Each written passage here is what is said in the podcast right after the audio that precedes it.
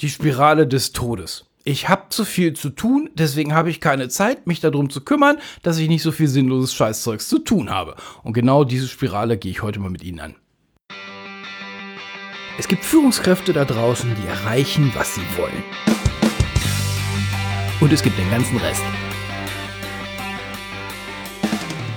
Führen ist eine Disziplin, ein Handwerk, eine Kunst. Sie können sie beherrschen und bis zur Meisterschaft bringen. Stell sicher, dass du erreichst, was du willst. Guten Tag, hallo und ganz herzlich willkommen hier im Leben führen Podcast, dem Podcast für Führungskräfte, die in immer weniger Zeit immer mehr erreichen wollen. Mit mir, Olaf Kapinski. Und die heutige Episode läuft am Donnerstag, ein vollständig unüblicher Sendetermin für Leben führen Podcast, aber der kommt, die kommt jetzt heute aus gegebenem Anlass.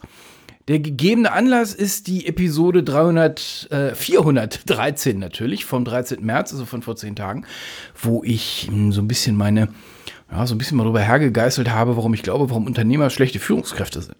Und ähm, da fühlten sich eine ganze Menge Herrschaften von angesprochen. Die, die Welle von Rückmeldungen war relativ groß. Also meine, meine, meine LinkedIn-Mailbox äh, quoll so ein bisschen über und in der E-Mail äh, Box sind auch ein paar, paar angekommen, mm, wo ich mich so ein bisschen des, na, wie soll ich das sagen? Da kann ich mich des Einflusses oder des Eindruckes nicht erwehren, dass da kognitive Dissonanz übernommen hat. Also kognitive Dissonanz äh, trifft immer dann zu, wenn ein Mensch das eine tut und das andere denkt. Und es gibt verschiedene Strategien, um mit kognitiver Dissonanz umzugehen. Meistens ist es Angriff oder Ignoranz. Also kognitive Dissonanz. Ähm, ich tue so, als wenn ich total grün öko engagiert wäre und ich will total den Planeten und so weiter und so fort und fahre dann auf die total wichtige Öko-Demo mit meinem Suff. Solche Leute, die das machen, das scheinen ja dann noch ein paar einige zu sein, oder gut, die, die es machen, die landen dann halt immer in meinen Infobubbeln, habe ich so den Eindruck. Diese Leute sehen da ja gar keinen Widerspruch. Obwohl natürlich für einen halbwegs, also einen halbwegs begabten Hauptschüler der Widerspruch offensichtlich zu sehen ist. Und dann wird mit schlauen Erklärungen erklärt, warum der Suff mit dem V8 jetzt total wichtig ist und dass da ja gar nichts mit zu tun hat und das eine ganz andere Nummer ist. Das ist so eine Hinmogelei mit Erklärung, damit das Gehirn kognitive Dissonanz nicht aushalten muss. So, Reaktionen auf die Episode waren so ähnlich. Lauter schlaue, aus der Sicht des Schreibers, Erklärungen, warum ich ja irgendwie im Prinzip schon so ein bisschen, also da wäre ein Fünkchen Wahrheit schon dran, aber bei meinem, Kapinski, das müssen Sie verstehen, bei mir ganz anders. Ja, ja. Natürlich. Ich hatte nicht gedacht, dass das so ein knalliger Spiegel wird. Ähm, naja, jetzt kommt der Grund, also das ist jetzt der Grund, warum ich die heutige Episode nochmal mache. Da scheint ja offensichtlich was dran zu sein. Wer sich angesprochen fühlt, hört jetzt weiter zu. Wer sich nicht angesprochen und fühlt und echauffiert ist, hört auch weiter zu.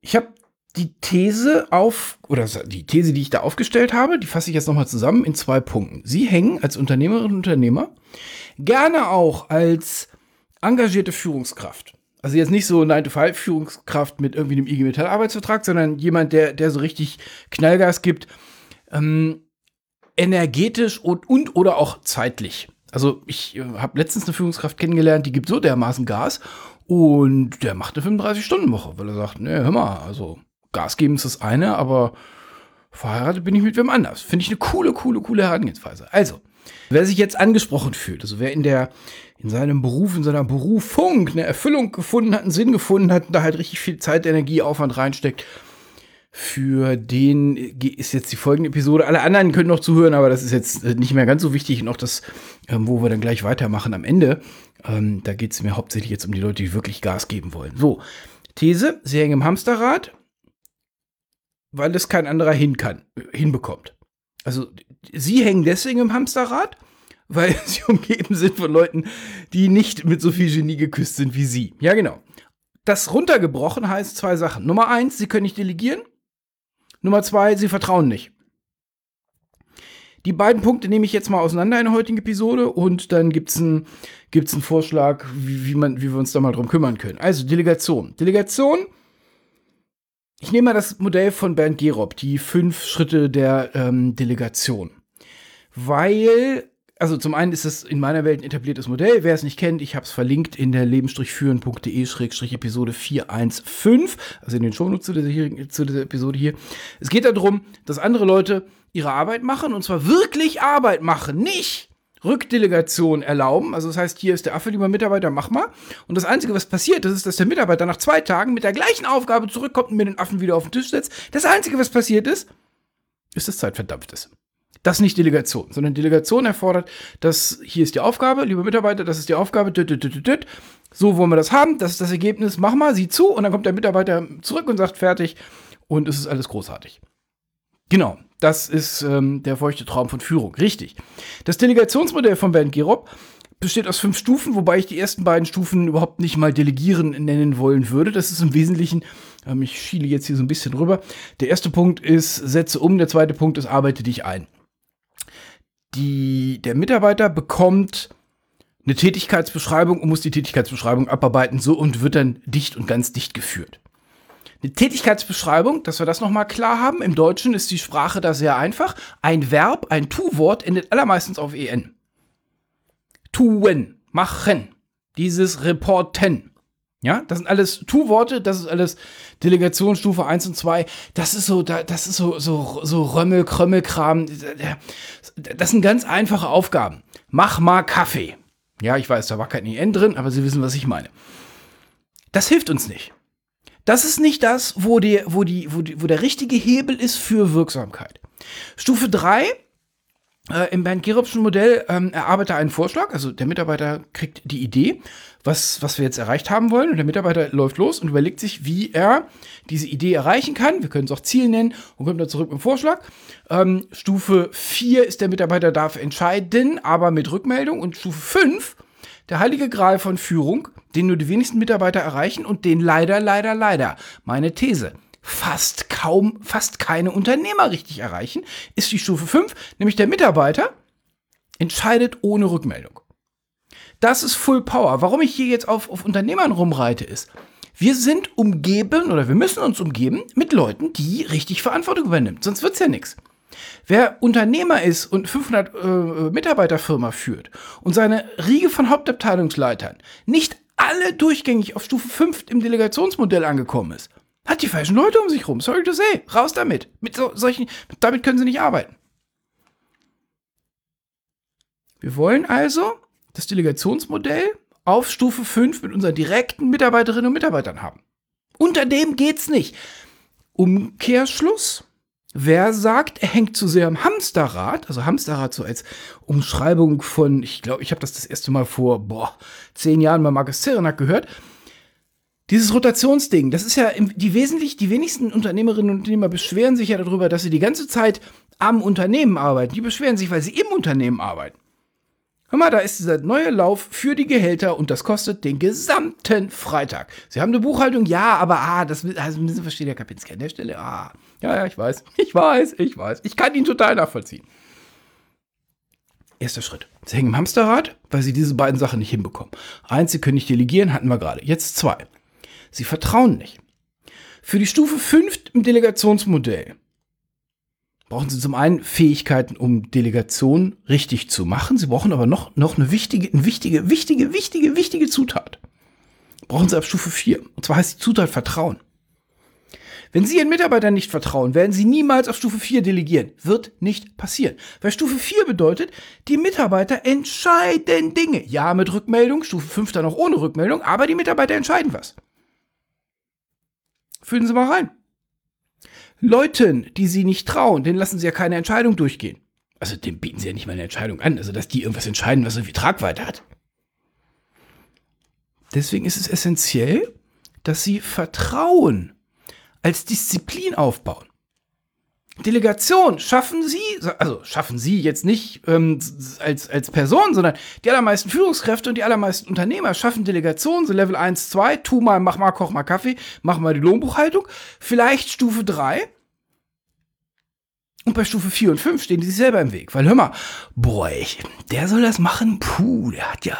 Ich erinnere mich noch ans letzte Sommerfest, als er das organisiert hat. Das ging ja auch voll vor die Hose. Nee, komm, das mache ich schnell selber. Ist ja nicht so schlimm. Ist ja nur das Organisieren von einem Sommerfest und wir sind ja nur 500 Leute. Geht ja schnell. Muhaha. Sie merken, wie das Hamsterrad losdreht. Und ähm, wenn Sie sich jetzt gerade ertappt haben, genau darum geht's. Vertrauen ist eine Sache, die nicht entsteht aus irgendwelchen Gründen, sondern Vertrauen ist etwas, was sie aufbauen können.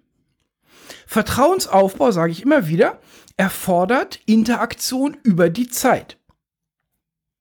Wir fangen mal nochmal an einer anderen Stelle an. Die Welt ist so, wie sie sich machen. Ich überspitze es immer ganz gerne und sage, die Welt ist so scheiße, wie du sie dir machst. Wenn ich manchmal Leuten dabei zuhöre, wie sie mir beschreiben, wie ihre gerade Ist-Position ist, also ihre jetzige Position ist. Also, um mit mir zusammenzuarbeiten, muss man durch ein, durch ein, durch ein Interviewgespräch, ähm, ich will wissen so ein bisschen, wie sie drauf sind, ob sie in die Gruppen passen, die wir anbieten und vor allen Dingen, ich will wissen, was, was ist eigentlich ihr Antreiber.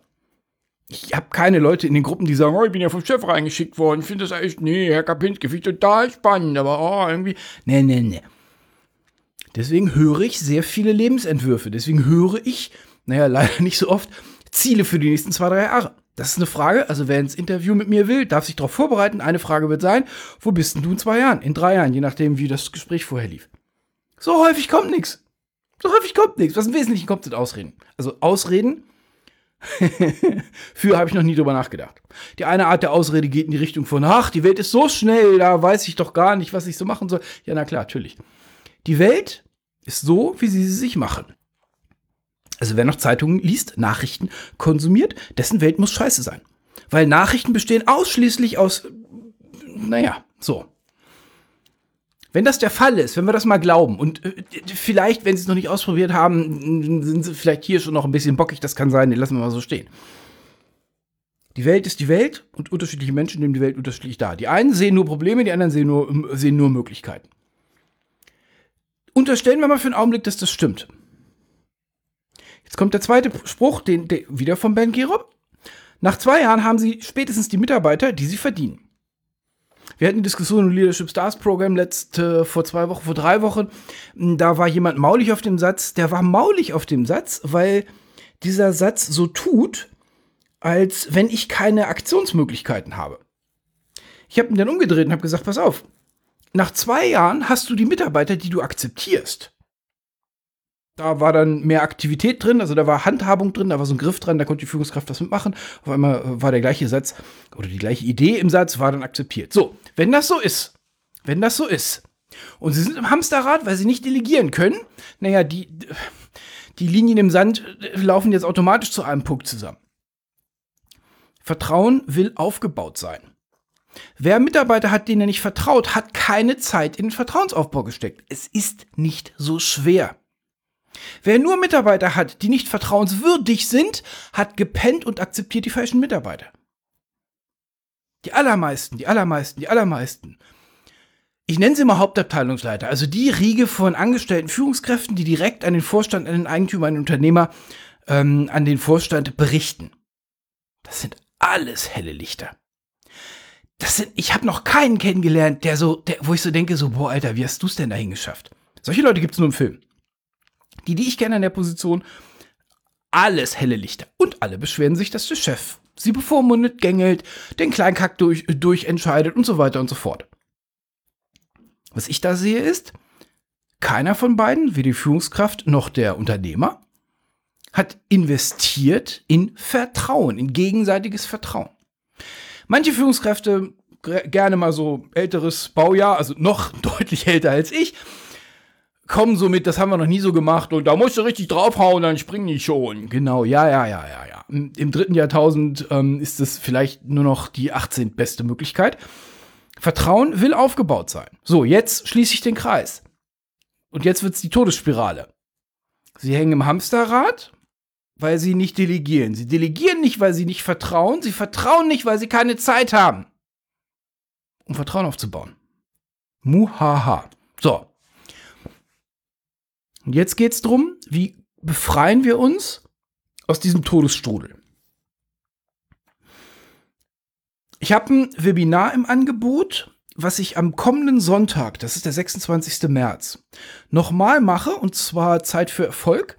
Allerdings drehe ich das ein bisschen um, ich erweitere das ein bisschen und mache das mit Schwerpunkt für Unternehmerinnen und Unternehmer und Führungskräfte, die es wirklich wissen wollen. Wer jetzt nur Mitarbeiter ist, wird an dem Ding, ja, nehmen Sie ruhig teil, aber das, das ist nicht für Sie gemacht. Da geht es drum, da sprechen wir mal drum. Wie gesagt, das ist nicht irgendwie Webinar, so Frontalbeschallung, sondern da diskutieren wir mal miteinander, sprechen wir mal drum. Ich gebe Ihnen ein paar Ideen, was umzusetzen ist. Fokus auf Unternehmerinnen und Unternehmer. Wie kriegen Sie es denn hin? Wie kommen Sie denn raus aus der Höllenspirale? Damit die Episode jetzt hier nicht mit so, mit so einem stumpfen Teaser äh, äh, äh, endet. Unter, unter, unterstellen Sie mal oder gehen Sie. Ich überlege. Ich unterstelle, Sie sind bisher mitgekommen. Wenn nicht, haben, hören Sie diesen Teil jetzt schon nicht mehr. Wenn Sie also mitgehen und sagen, um, ähm, ich habe hier, ich hab hier den, den, den, den Verweis noch stehen aufs Sporttraining. Es ist jedem, jedem, wirklich jedem, selbst dummen Menschen klar, sportlich geht nur, wenn man regelmäßig trainiert. Uns Unternehmern ist der Schluss nicht ganz so klar. Wir stellen dann irgendwie kühne Thesen auf, warum das ja irgendwie alles gar nicht geht. Wenn Sie aus der Todesspirale raus wollen, haben Sie ein Ding vor sich, nämlich ein Projekt. Ein Projekt. Das Setting zu ändern ist ein Projekt und vielleicht kriegen Sie jetzt einen Griff dran, weil jetzt sind Sie in der Aktion. Jetzt können Sie das Projekt durchführen. Stellen Sie sich mal vor, Sie hätten das wichtigste Projekt vor sich der letzten zehn Jahre. Nein, ich übertreibe nicht. Haben Sie die letzten zehn Jahre den Umsatz verdoppelt? Ja, fein. Wie viel mehr Arbeitszeit ist draufgegangen? Genau. Wo, was ist das, was alle am Lebensende beklagen? Doch nicht den Umsatz des Unternehmens. Haha, genau. Wenn Sie also sagen, ja, das ist, ich, ich tue mal so, als wenn das ein wichtiges Projekt ist, dann behandeln Sie es doch, doch mal wie eins. Behandeln Sie doch mal den Ausstieg aus dem Hamsterrad richtig und in Ernst wie ein Projekt, was irgendwie wichtig wäre. Es geht um Sie. Es geht um die einzige Ressource, die wir alle nicht wiederherstellen können. Zeit. Scheiß auf den Umsatz, scheiß auf den Gewinn. Das ist alles völlig Wumpe. Wenn wir keine Zeit haben, in meiner Welt macht das Leben noch keinen Spaß. Ja, also nur getrieben zu sein ist auch blöd. Und wenn Sie da raus wollen, also Nummer eins, definieren Sie es als Projekt. Wie fängt man mit dem Projekt an? Zum einen, erstmal sagt man, was man erreichen wollen würde. Also von 80 Stunden auf 50 Stunden runter. Zweiter Schritt, Sie allokieren Ressourcen dafür. Ressourcen sind Zeit, Geld und Energie. Zeit. Ja, ja, ja, das ist jetzt Ironie in sich selbst, wenn ich sage, Sie müssen sich Zeit reservieren, um ein Ich mache mir Zeit Projekt durchzuholen. Bleiben wir erstmal, tun wir erstmal die Ironie zur Seite. Ich glaube, das ist, ist klar. Sie können ein Projekt, was mit Ihnen zu tun hat, nicht delegieren. Sie können nicht hingehen und sagen, irgendwer kriegt jetzt 500.000 Euro dafür, dass Sie mehr Zeit haben. Das funktioniert nicht. Sie wollen ja selber ein paar Änderungen im Kopf durchführen. So, also, Sie machen sich Zeit. Sie machen sich Zeit. Machen sich Zeit bedeutet, Sie planen im Voraus, wann Sie dieses Projekt machen wollen.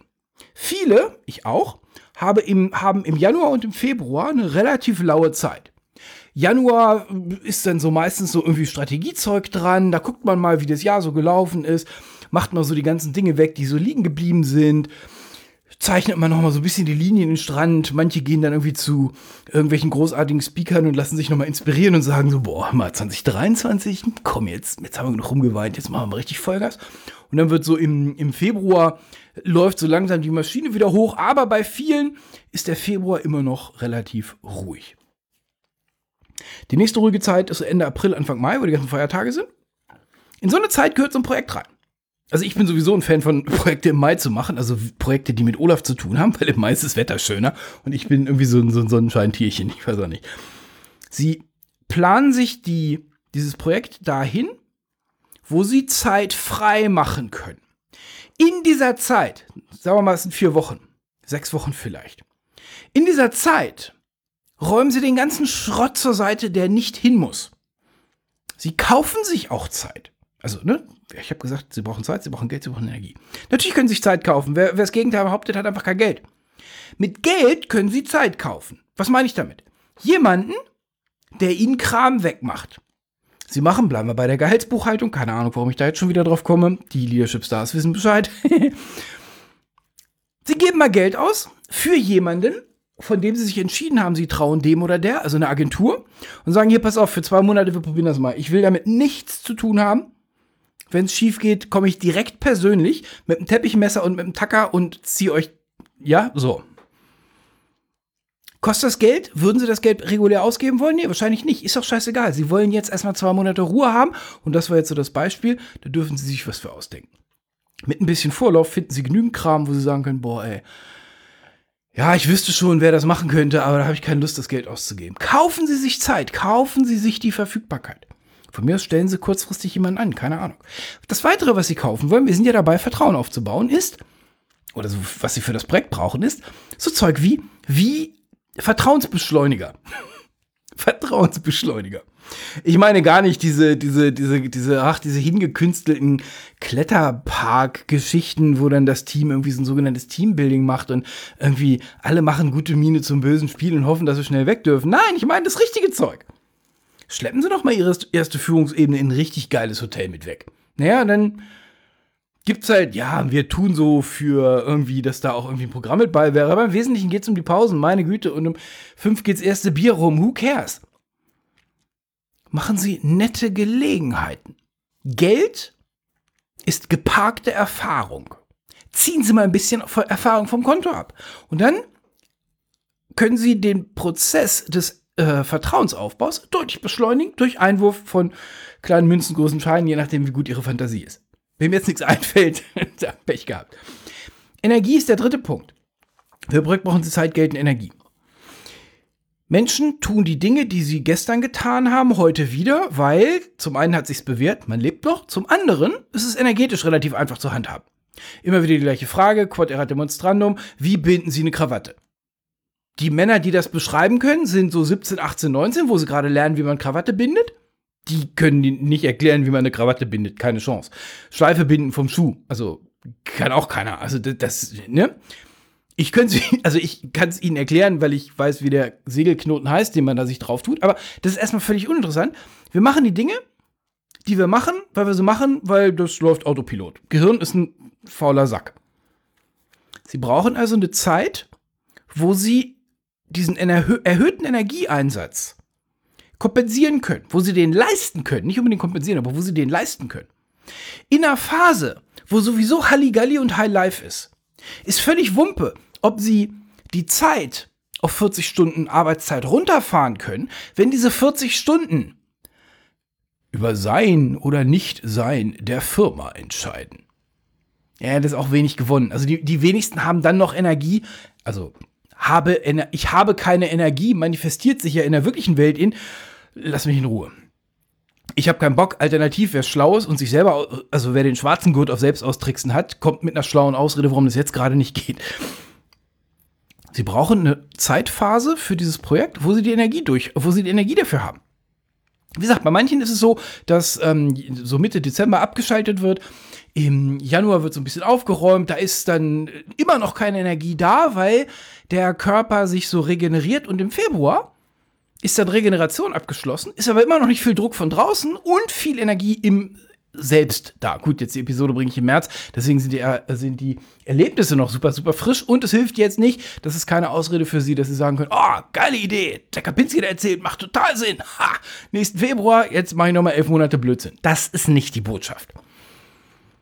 Also machen Sie sich Zeit frei, kaufen Sie sich Zeit mit Geld schaffen Sie, also definieren Sie ein Geldbudget und definieren Sie ein Energiebudget.